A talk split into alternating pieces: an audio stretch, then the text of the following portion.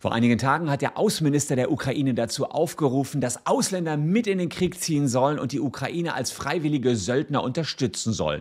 Es gab schon einige Deutsche, die dem gefolgt sind und Überall aus Europa ziehen jetzt gerade Männer vorwiegend in den Krieg in die Ukraine. Und ihr habt mich gefragt, geht das überhaupt? Darf man als Deutscher jetzt in die Ukraine fahren und dort im Krieg mitwirken und Menschen töten? Ist das nicht Mord, Totschlag? Wie ist das Ganze zu betrachten? Und was passiert mir, wenn ich dort gefangen genommen werde? Gilt das Kriegsrecht dort auch für Söldner? Ich habe recherchiert und die Fragen für euch in diesem Video beantwortet.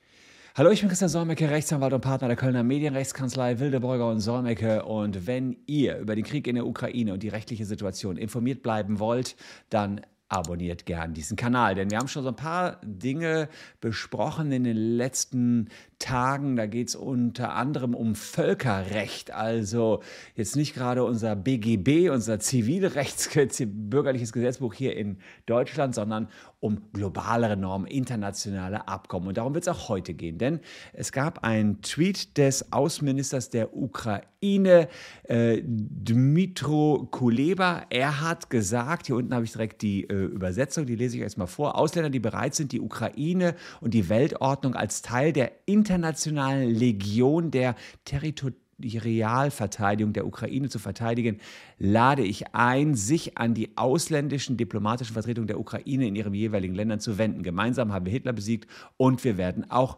Putin besiegen. 46.000 Likes, 1.800 Mal zitiert, zigtausende Retweets. Das heißt, hier ruft der Außenminister dazu auf, in den Krieg zu ziehen. Und das hat dazu geführt, dass ihr gefragt habt, geht das, Christian? Kann man so ohne weiteres in den Krieg ziehen? Und tatsächlich haben sich sehr viele mittlerweile mit dieser Thematik auseinandergesetzt und den besten Text, den ich dazu gefunden habe, der ist von Dr. Felix Zimmermann aus der Legal Tribune Online, LTO, habe ich auch hier unten in der Caption nochmal verlinkt. Er ist der Chefredakteur der LTO und hat äh, das so ein bisschen aufgedröselt, ob Deutsche jetzt in den Krieg ziehen können. Naja, verschiedene Medien haben schon darüber berichtet und zunächst mal kann man sagen, es gibt äh, Freiwillige, ähm, unter anderem aus Dänemark, Kanada, ähm, aus Lettland, die jetzt sagen, alles klar, wir kämpfen hier mit. Es gibt auch, das habe ich jetzt auch bei verschiedenen Zeitungen gelesen, deutsche Nazis, die sagen, wir ziehen jetzt da in den Krieg, was wiederum interessant ist, wahrscheinlich, weil, weil ja, Putin gerade sagt, da sind Nazis, äh, die wir entnazifizieren müssen, deswegen fühlen die sich irgendwie berufen, da jetzt auf Seiten der Ukraine zu kämpfen, finde ich ein bisschen äh, verrückt.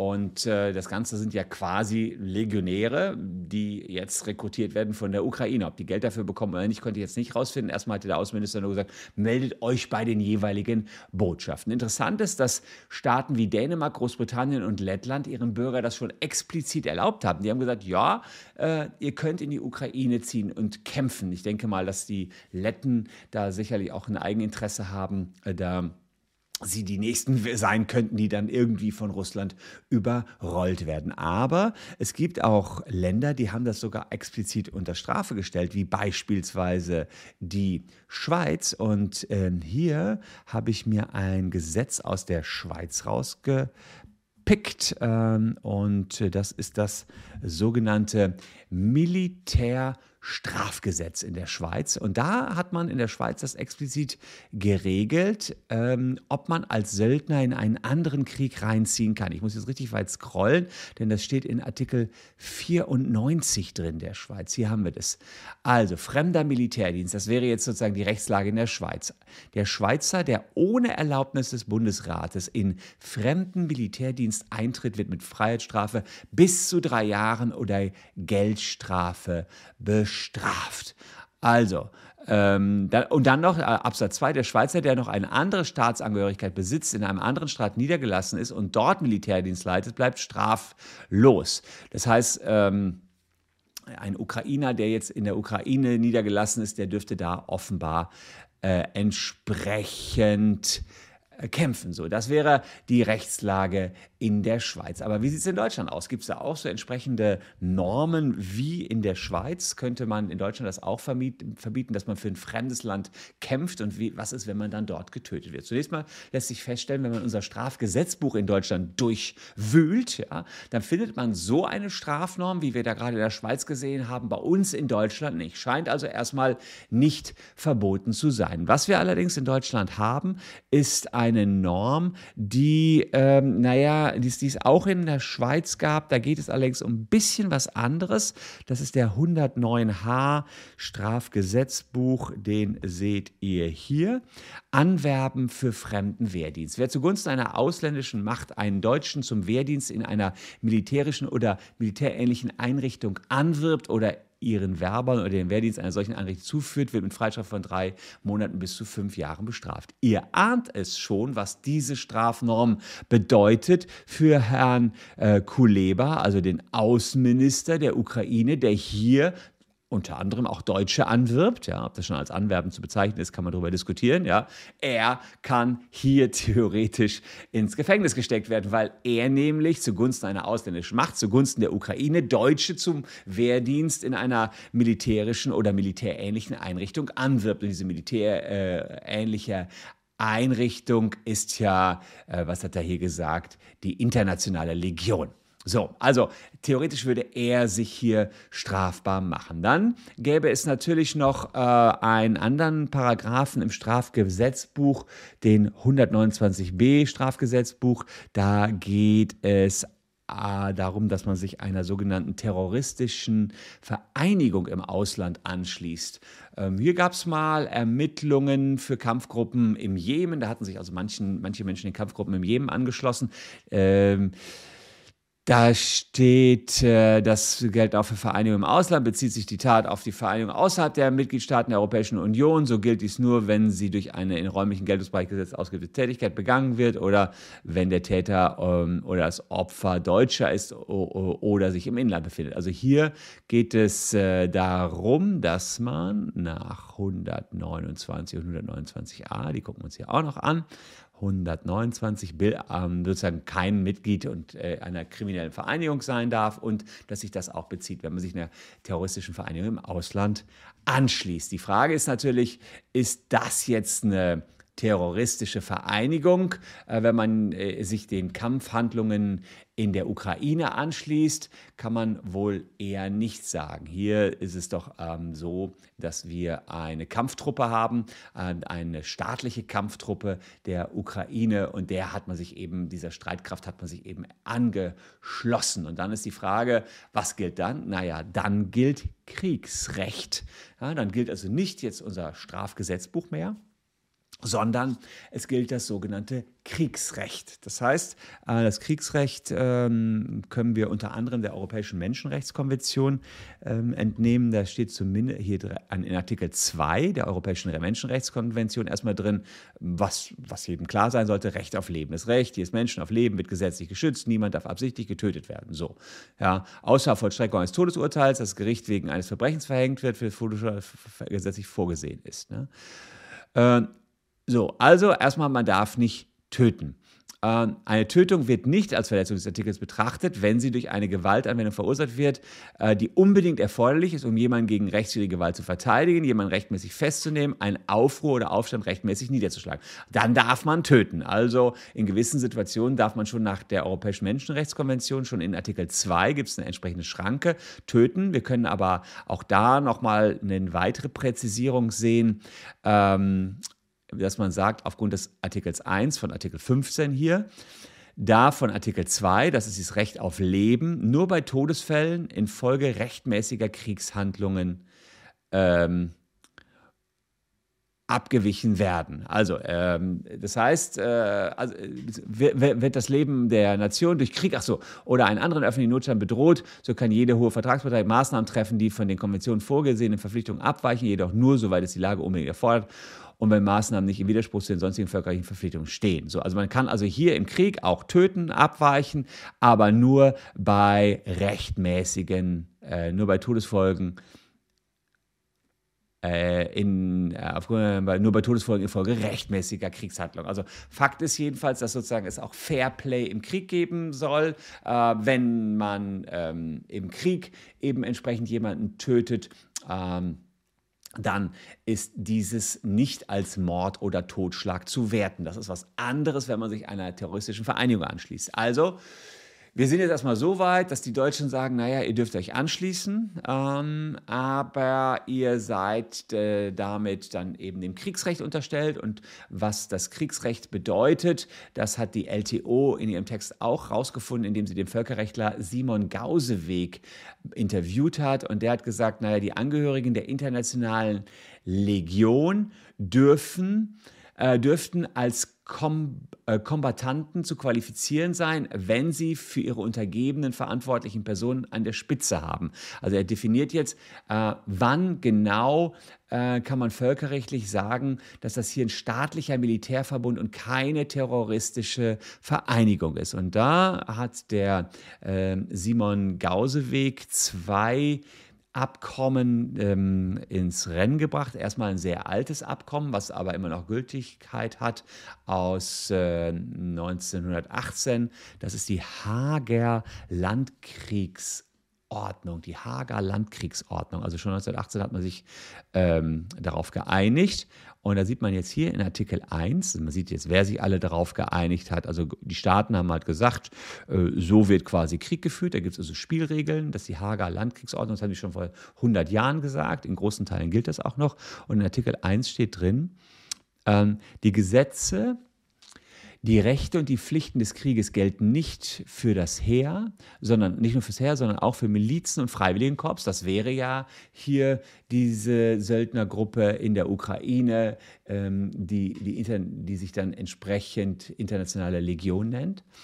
Ähm, auch viele Freiwilligenkorps, wenn sie folgende Bedingungen in sich vereinen, also das ist jetzt für diese internationale Legion die Bedingung, dass jemand an ihrer Spitze steht, ja, das würden wahrscheinlich die ukrainischen Truppen sein, der für seine Untergebene verantwortlich ist, also man muss sich da anschließen, dass sie ein bestimmtes aus der Ferne erkennbares Abzeichen haben, also die müssten irgendwie ein großes militärisches Abzeichen haben, ähm, dass sie die Waffen offen führen und dass sie bei ihren Unternehmungen die Gesetze und Gebräuche des Krieges beachten. Also die müssen auch da im Krieg Fair Play beachten. Das ist sozusagen das Hager Landkriegsabkommen und es gibt noch äh, dann eine entsprechende Konvention. Ähm, die haben wir hier, ähm, die Genfer Konvention über Kriegsgefangene. Das ist die dritte Genfer Konvention und die regelt in äh, ähm, Artikel 4 drin, was ein Kriegsgefangener ist und damit kann man daraus auch Schlussfolgern, ob man eben entsprechend den Regeln des Krieges unterworfen wird oder eben noch sich in einer terroristischen Vereinigung befindet. Das ist ganz wichtig halt hier für die Abgrenzung. A prisoner of war uh, in the sense of the present convention are persons belonging to one of the following categories who are fallen into the power of the enemy. Also was sind diejenigen, die hier ähm, Kriegsgefangene sind in Absatz 1? Members of the armed forces of a party to the conflict as well as members of uh, militates or volunteer corps forming part of such armed forces. Also man sieht, die fallen, diese freiwilligen Korps, die fallen unter die Kriegsgefangenenregelungen und insofern ähm, würde selbst da nach der äh, Genfer, äh, nach dem entsprechenden Genfer Abkommen über Kriegsgefangene man sagen, ja, das sind entsprechend Kämpfer des Krieges und damit unterfallen sie entsprechend dem Kriegsrecht. Die Deutschen, die jetzt in die Ukraine marschieren. Einen kleinen Nachteil hat das allerdings, wenn ihr nur, wenn ihr Deutscher seid und noch eine weitere Staatsangehörigkeit habt, dann ähm, sagen die deutschen Gesetze nach 28 Staatsangehörigkeitengesetz, äh, ein Deutscher, der aufgrund freiwilliger Verpflichtung ohne eine Zustimmung des Bundesministeriums für Verteidigung oder der von ihm bezeichneten Stelle in die Streitkräfte oder einen vergleichbaren bewaffneten Verband eines ausländischen Staates, dessen Staatsangehörigkeit er besitzt, ähm, eintritt oder sich an Kampfhandlungen einer terroristischen Vereinigung im Ausland konkret beteiligt, verliert die deutsche Staatsangehörigkeit. Also ein Deutscher, also Kampfhandlungen, terroristische Vereinigung haben wir nicht, ja, aber wir haben hier aufgrund freiwilliger Verpflichtung ohne Zutun des Bundesministeriums oder der von ihm bezeichneten Stelle in die Streitkräfte oder eines vergleichbaren bewaffneten Verbandes eines ausländischen Staates, dessen Staatsangehörigkeit er besitzt, Eintritt ja, ähm, verliert die deutsche Staatsangehörigkeit, es sei denn, er würde sonst staatenlos. Das heißt, Ukrainer, die gleichzeitig auch noch Deutsche sind, die würden dann die deutsche Staatsangehörigkeit verlieren. Deutsche würden die jetzt nicht verlieren, ähm, die ähm, würden ja ansonsten staatenlos werden.